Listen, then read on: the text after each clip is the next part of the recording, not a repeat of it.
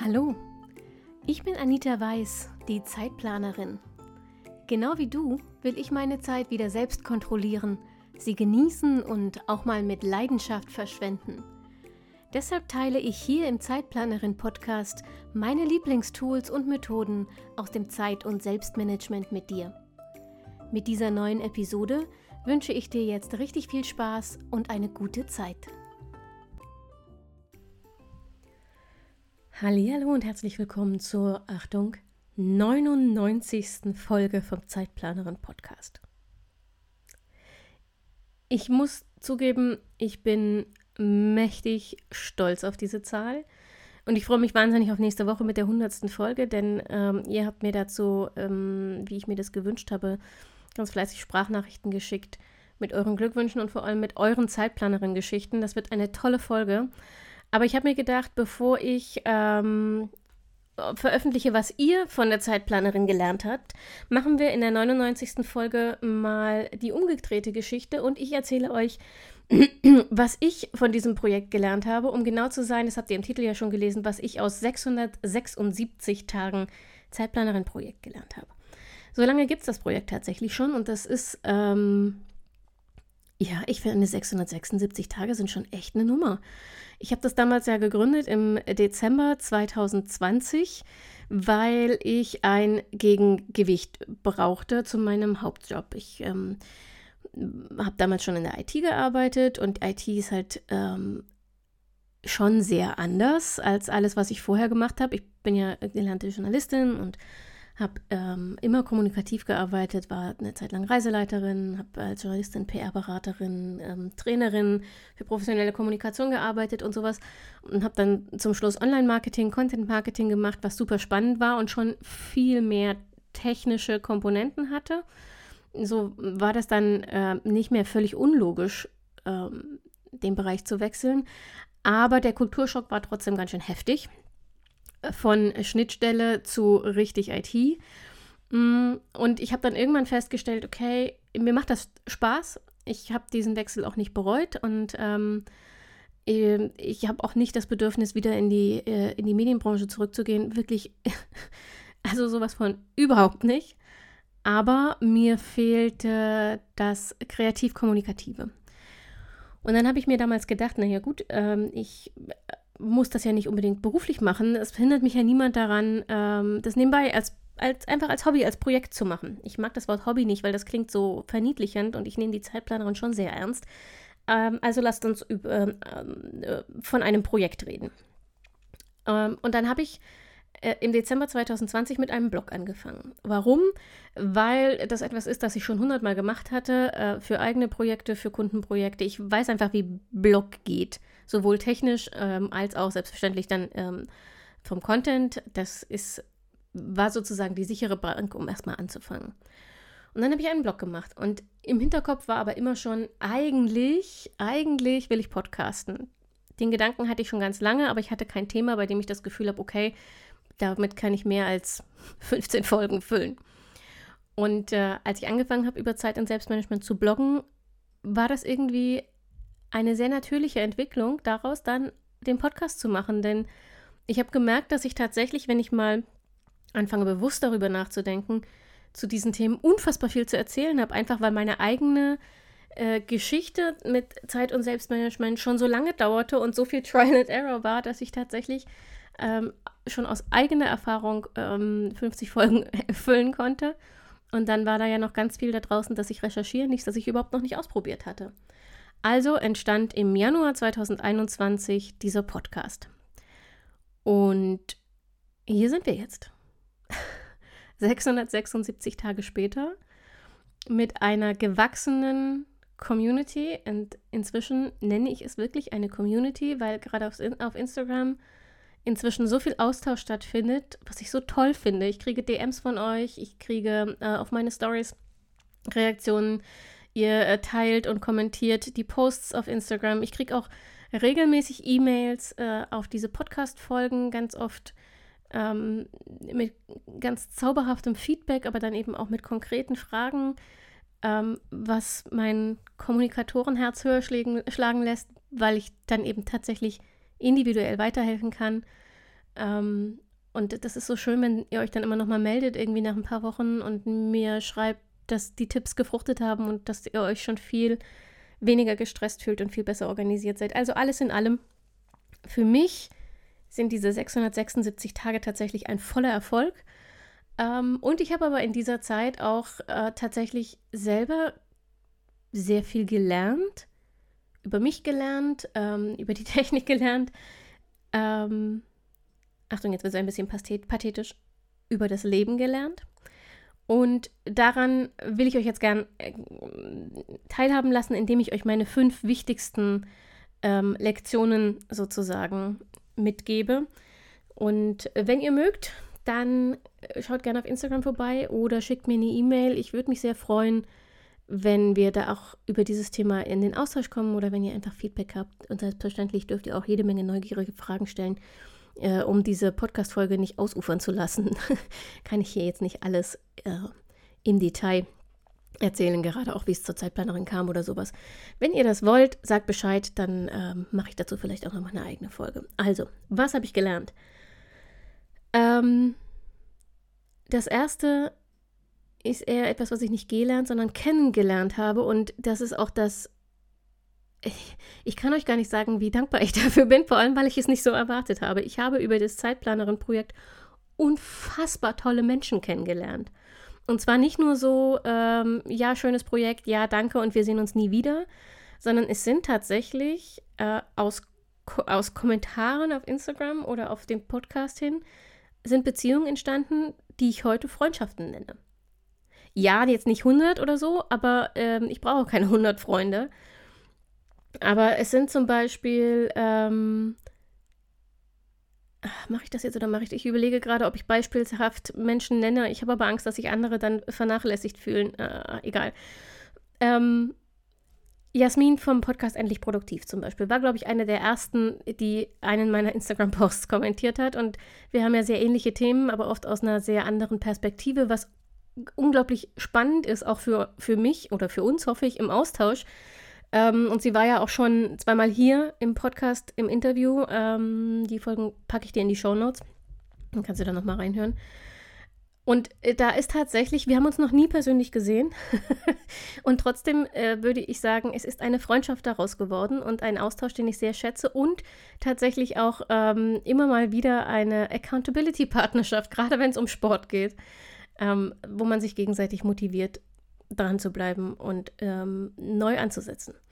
Oder auch, ja, wobei das stimmt nicht ganz, Martina von äh, Stillust kenne ich schon ein bisschen äh, länger, beziehungsweise aus einem anderen Kontext, weil ich bei ihr eine Farb- und Stilberatung gebucht hatte.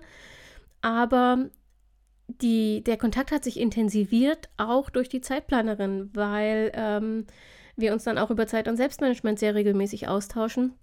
Und dass wir ähm, um die Ecke wohnen, ähm, hilft natürlich auch, äh, den Kontakt aufzubauen. Wobei auch wir uns überwiegend online sehen, weil wir einfach alle sehr, wie soll ich sagen, volle Leben haben. Aber auch Martina ist von einer Internetbekanntschaft und einer, ähm, einer Stilistin, die ich, deren Kompetenz ich einfach unfassbar bewundernswert fand, zu einer Freundin geworden. Oder ähm, Vera von, von Mein Lausbumschnittmuster zum Beispiel. Entschuldigung, äh, Vera wohnt in Österreich. Wir hätten uns niemals getroffen und schon gar nicht wären wir in so einen engen Austausch gekommen ähm, ohne die Zeitplanerin und Instagram. Und auch das, obwohl wir uns bisher erst einmal gesehen haben und wirklich, wirklich weit voneinander weg wohnen, ähm, ist eine Freundschaft geworden. Und es gibt noch ganz viele andere Menschen, ähm, bitte seid mir nicht böse, wenn ich euch jetzt nicht alle erwähne. Die Hälfte fällt mir ein, wenn ich hier fertig mit der Aufnahme bin. Ich, äh, fühlt euch bitte alle mitgemeint. Ein furchtbarer Satz, ich weiß, aber ähm, einfach stellvertretend. Die Menschen, die ich kennenlernen durfte durch dieses Projekt und äh, vor allem die wertschätzende Art, mit der ihr mit mir und mit meinem Baby, mit meinem Projekt umgeht, bedeutet mir wirklich unfassbar viel ähm, und ist für mich eine der, der größten Bereicherungen, die diese 676 Tage mit sich gebracht haben. Genau. Mein zweites Learning ähm, Das hat mich ein bisschen überrascht. Ich gehe tatsächlich, seit ich die Zeitplanerin mache, noch bewusster mit meiner Zeit und vor allem mit meinen Ressourcen um. Das hat mich deshalb überrascht, weil ich eigentlich dachte, dass ich das schon mache. Ich habe euch ja schon erzählt, dass ich ähm, in der Burnout-Spirale äh, steckte vor ein paar Jahren. Ich äh, habe immer so ein bisschen ein Problem damit zu sagen, ich hatte Burnout, weil das für mich tatsächlich die Fälle sind, die auf Burnout krankgeschrieben sind und nicht arbeiten können. Und ich hatte riesiges Glück, dass ich nie auf diese Stufe abgerutscht bin, weil ich rechtzeitig vorher ähm, Therapeuten und Ärzte in meinem Umfeld hatte, die da interveniert haben. Trotzdem war ich im Beginn dieser Spirale und habe da ohne Hilfe auch nicht so einfach rausgefunden. Und deshalb dachte ich eigentlich, dass ich nach diesen Erfahrungen schon sehr achtsam wäre. Okay, nein, warte, streich das. Ich habe nie geglaubt, dass ich achtsam werde. Achtsamkeit und ich, das wird wahrscheinlich in diesem Leben auch kein Match mehr. Aber ich habe gedacht, ich gehe bewusster damit um, ähm, mache rechtzeitiger Pausen, ziehe auch mal die Reißleine und sowas. Und das war auch der Fall. Aber tatsächlich habe ich über das Projekt Zeitplanerin und die Beschäftigung ähm, mit diesem ganzen Thema, also nicht nur mit Zeitmanagement, sondern vor allem auch mit Selbstmanagement, mit ähm, der Gehirnforschung, mit wie müssen wir eigentlich arbeiten, welche Rolle spielen Pausen und so weiter. Ähm, das, hat dazu, das alles hat dazu geführt, dass ich mir wieder viel bewusster werde, wie oft ich immer noch über meine eigenen Grenzen weggehe, wie oft ich immer noch ähm, nach dem Motto Ignorieren hilft lebe. Das habe ich tatsächlich, ähm, es war eine Zeit lang mein Lebensmotto, ignorieren hilft mit chronischen Krankheiten, die zu chronischen Schmerzen führen. Ist das auch nicht ganz dumm, aber es ist halt blöd, wenn man das auf alle Lebensbereiche überträgt, denn in den allermeisten Fällen äh, bekommt man schneller Linderung, wenn man es eben nicht ignoriert. Und wenn es um Erschöpfung geht, ist Ignorieren wirklich, wirklich kein guter Plan. Und deshalb dass ich euch mit Tipps versorgen kann, führt dazu, dass ich selbst wieder bewusster lebe, ähm, weil ich es nicht ausstehen kann, wenn jemand äh, als Experte irgendwelche freigebig irgendwelche Tipps verteilt und dann sein Leben aber anders lebt. Das, äh, äh nee, einfach nein, einfach nein. Äh, also hat das damit dazu geführt, dass auch ich wieder viel, viel achtsamer und bewusster mit meinen eigenen Ressourcen umgehe. Ich bin noch nicht da, wo ich hinwollen sollte, weil ähm, darüber rede ich später nochmal. So alte, alte Trigger mich dann doch auch wieder einfangen. Aber ähm, wie Stephanie Stahl immer sagt, ertappen und umschalten. Ertappen klappt schon ganz gut, am Umschalten arbeite ich noch. So, Oh ja, jetzt wird es ein bisschen leichter. Die, die dritte Lektion, die ich gelernt habe, und äh, das ist die, die ich, die ich einfach vergöttere. Ich habe gelernt, ich liebe Podcasten. Also wirklich so richtig ernsthaft, ich liebe Podcasten. Ich finde es fantastisch. Es macht mir überhaupt nichts aus, jeden Montag eine Folge zu produzieren. Das ist für mich weder Stress noch eine Belastung. Ja, klar, manchmal, so wie jetzt, sitze ich halt Sonntagmittag, weil ich es unter der Woche nicht hingekriegt habe und das mit dem Batchen gerade nicht funktioniert, aber es macht mir einfach riesigen Spaß. Viel mehr Spaß übrigens, als den Blog zu schreiben. Deshalb ist der Blog auch nur noch so, hm, also da kommt schon regelmäßig was Neues. Wer lieber liest als hört, ähm, zeitplanerin.de slash blog. Aber es ist, wird nicht so regelmäßig bespielt wie dieser Podcast. Dieser Podcast ist tatsächlich meine persönliche Spielwiese, aus der, auf der ich mich austoben kann äh, und auf der ich auch viel besser transportieren kann, nicht nur, was ich euch sagen will, sondern wie ich es euch sagen will. Ihr lernt mich hier viel besser kennen. Mm, ähm, auch meinen mein bisweilen ein bisschen sehr flachen Humor. ich bin die Flachwitzkönigin. Ich liebe Flachwitze, könnte ich mich wochenlang totlachen. Ähm, und deshalb, also Podcast ist tatsächlich, hat sich herausgestellt, ist mein Medium und das, äh, das liebe ich sehr und ich freue mich wahnsinnig, dass ich mit der Zeitplanerin ein Thema, ein, ein Projekt gefunden habe, das ich im Podcast so fantastisch umsetzen kann. Und ich hoffe, dass noch mehrere hundert Folgen dazukommen. So, die vierte Lektion. Ähm, die vierte Lektion, die ich gelernt habe in den 676 Tagen, ist tatsächlich eine inhaltliche. Und zwar habe ich überraschend viele Tools und Methoden kennengelernt, die ich vorher entweder ähm, gar nicht kannte oder die ich zu kompliziert fand und mich deshalb gar nicht damit beschäftigt habe oder die ich schon beim ersten Hören abgeschrieben hatte. Also äh, zum Beispiel äh, beim ersten Hören abgeschrieben Eat the Frog. Wenn ihr diesem Podcast schon länger folgt, wisst ihr das, denn ich erzähle es in gefühlt jeder dritten Folge, dass Eat the Frog einfach nicht meine Methode ist. Aber ich habe, ähm, weil ich dachte, äh, kannst nichts abschreiben, was du noch nicht richtig kennst, jetzt vor ein paar Wochen tatsächlich das Buch dazu gelesen. Eat the Frog von Brian Tracy. Ähm, falls du Kindle Unlimited Abonnentin bist, das gibt es, oder zumindest gab es das damals, äh, im Abo. Also kostet dich nichts. Auf Deutsch. Glaube ich. Oder habe ich es auf Englisch gelesen? Ich weiß es nicht mehr. Ich glaube auf Deutsch. Ähm, und jedenfalls habe ich dabei festgestellt, okay, Eat the Frog ist gar nicht so dumm. Es ist nicht meine Methode, nach wie vor nicht, jedenfalls an den allermeisten Tagen nicht, aber es steckt viel mehr drin, als dieses etwas schwammige, ähm, macht die schlimmste oder längste oder ätzendste oder wichtigste Aufgabe zuerst. Das ist das, was mich immer so am meisten gestört hat. Was soll ich denn jetzt zuerst machen? Das Schlimmste oder das Wichtigste oder das Längste oder hä? Also ich kann das Buch sehr empfehlen, wobei ich auch dazu sagen muss, äh, es reicht die erste Hälfte zu lesen. Danach wird es sehr, hm, also danach äh, passt mir nicht mehr, was es transportiert, denn danach geht es irgendwie eher so nach dem Motto, komm früher, geh später, arbeite mehr, damit du deine Ziele schaffst und so. Das taugt mir nicht. Aber Eat the Frog war so eine Methode, die ich abgeschrieben ähm, hatte und ich hätte das Buch nicht gelesen, wenn ich nicht versuchen würde, euch fundierte Informationen zu liefern und dann das Gefühl hätte, da, da muss ich nochmal nachrecherchieren. Ähm, Getting Things Done ist zum Beispiel auch so eine Sache. Ihr habt das Interview vielleicht gehört mit Sabri, das war ja erst vor ein paar Wochen. Und auch auf Instagram mache ich im Moment ja relativ viel zu Getting Things Done, weil ich nach diesem Interview und dem Seminar, das ich dann bei Next Action Partners gemacht habe, übrigens unbezahlte Werbung und so weiter, bin ich plötzlich total fasziniert von dieser Methode. Wenn man aber nur das Buch liest oder so wie ich das Buch immer nur anliest, weil man sich nicht aufraffen kann, es zu Ende zu lesen, denn es ist wirklich, wirklich naja, es ist nicht gerade ein Unterhaltungsroman. Ähm, wenn man also nur das Buch liest, kommt man wahrscheinlich nicht weit in den allermeisten Fällen, weil die, die Methode in dem Buch, finde ich, viel komplexer wirkt, als sie in Wirklichkeit ist, wenn man sie implementiert. Äh, ich hätte mich damit nicht weiter beschäftigt. Ich hätte ähm, privat niemals äh, ein, ein Getting Things Done Seminar besucht.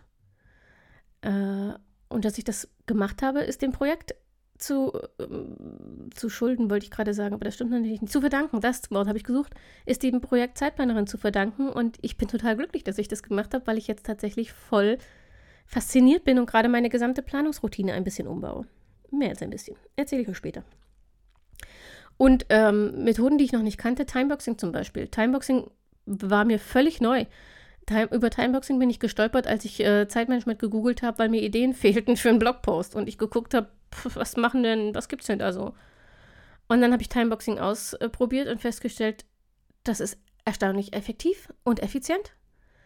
Und seitdem gehört Timeboxing fest zu meinem Toolset. Je nach Tag natürlich, nicht immer, nicht jeden Tag, aber es gehört fest zu meinem Toolset. Also ich habe ähm, eine Menge Methoden neu oder tiefer ähm, kennengelernt, was nicht passiert wäre ohne das Projekt Die Zeitplanerin. Und die letzte und vielleicht größte und ganz sicher anstrengendste Lektion, ähm, die auch noch lange nicht abgeschlossen ist, aber ich habe tatsächlich ähm, gelernt, eigene Überzeugungen zu hinterfragen dazu muss ich ein bisschen ausholen. Ne? Aber es ist zum Beispiel, ähm, wir haben ja alle, ich, ich, ich, finde das Wort Glaubenssätze immer so ein bisschen schwierig, weil, äh, sagen wir, äh, egal, ich finde, sie, ich finde es ein bisschen schwierig und es ist auch sehr abgegriffen, aber gut, reden wir einfach von Überzeugungen. Und es gibt so Überzeugungen, die in uns drinstecken und uns das Leben unnötig schwer machen. Und für mich ist das zum Beispiel ganz viel ähm, People-Pleasing ich habe das gern, wenn Leute sich in meiner Umgebung wohlfühlen und wenn sie zufrieden mit mir sind und wenn sie mich alle mögen. Ähm, aber zwischen ich habe das gern und ich brauche es, weil ich sonst das Gefühl habe, ich bin ein, äh, ein vollständiger Fehler. In dieser Welt liegen halt einfach mal Welten. Und das ist tatsächlich etwas, das ich gelernt habe. Grenzen setzen habe ich gelernt. Die Zeitplanerin ist ein ehrenamtliches Projekt. Es ist kein Business, auch wenn die diversen ähm, Kaltakquise-Mails, die ich auf Instagram kriege, immer anfangen mit, du bist ja auch selbstständig. Nein, bin ich nicht. Will ich auch nicht. Ähm, das ist ein ehrenamtliches Projekt und das bedeutet zwangsläufig, dass ich äh, Anfragen absagen muss. Ich helfe sehr gerne und ich mache auch gerne ähm, Beratungen, wenn ich die Zeit und die Kapazität dazu habe und das Gefühl habe, helfen zu können. Mit meinen Impulscalls ab und zu und ähm, bei manchen ähm, Menschen berate ich auch längerfristig. Das ist aber alles unentgeltlich und ehrenamtlich neben meinem Leben und neben meinem Hauptjob. Und das bedeutet, positiv formuliert, ich bin überhaupt nicht darauf angewiesen, negativ formuliert, ich nehme mir die Freiheit heraus, ähm, Nein zu sagen. Und das ist etwas, das mir anfangs unfassbar schwer gefallen ist, weil ich immer das Gefühl hatte, naja, aber äh, Menschen, die sich an mich wenden, brauchen ja Hilfe und jetzt sage ich einfach Nein. Ähm, das ist immer noch ein Lernprozess. Und meistens sage ich eher nicht aktuell statt Nein. Aber das ist okay für mich, weil ich will ja gerne helfen. Und wenn ich irgendwann wieder Kapazitäten habe, komme ich darauf zurück. Aber ich baller mir den ähm, Kalender nicht mehr voll. Ich habe eine Regel für mich, dass ich versuche, maximal zwei Abende pro Woche mit Terminen zu belegen und die restliche Zeit freizuhalten für Sport, meinen Mann, Freunde, Vers den Versuch, pünktlich ins Bett zu gehen. ähm, das heißt, ich lerne Nein sagen. Äh, das ist eine Überzeugung, also Grenzen setzen mh, hm, war früher, sagen wir nicht unbedingt meine Kernkompetenz, ist es auch jetzt noch nicht, aber ich werde immer, immer, immer besser und daran hat die Zeitplanerin durchaus einen großen Anteil.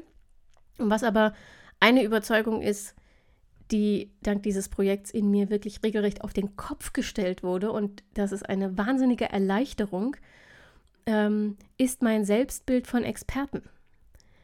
Ich hatte, als ich angefangen habe, immer das Gefühl, als Expertin für Zeit- und Selbstmanagement muss ich A auf jede Frage dazu eine Antwort haben und B mein eigenes Zeit- und Selbstmanagement perfekt im Griff haben.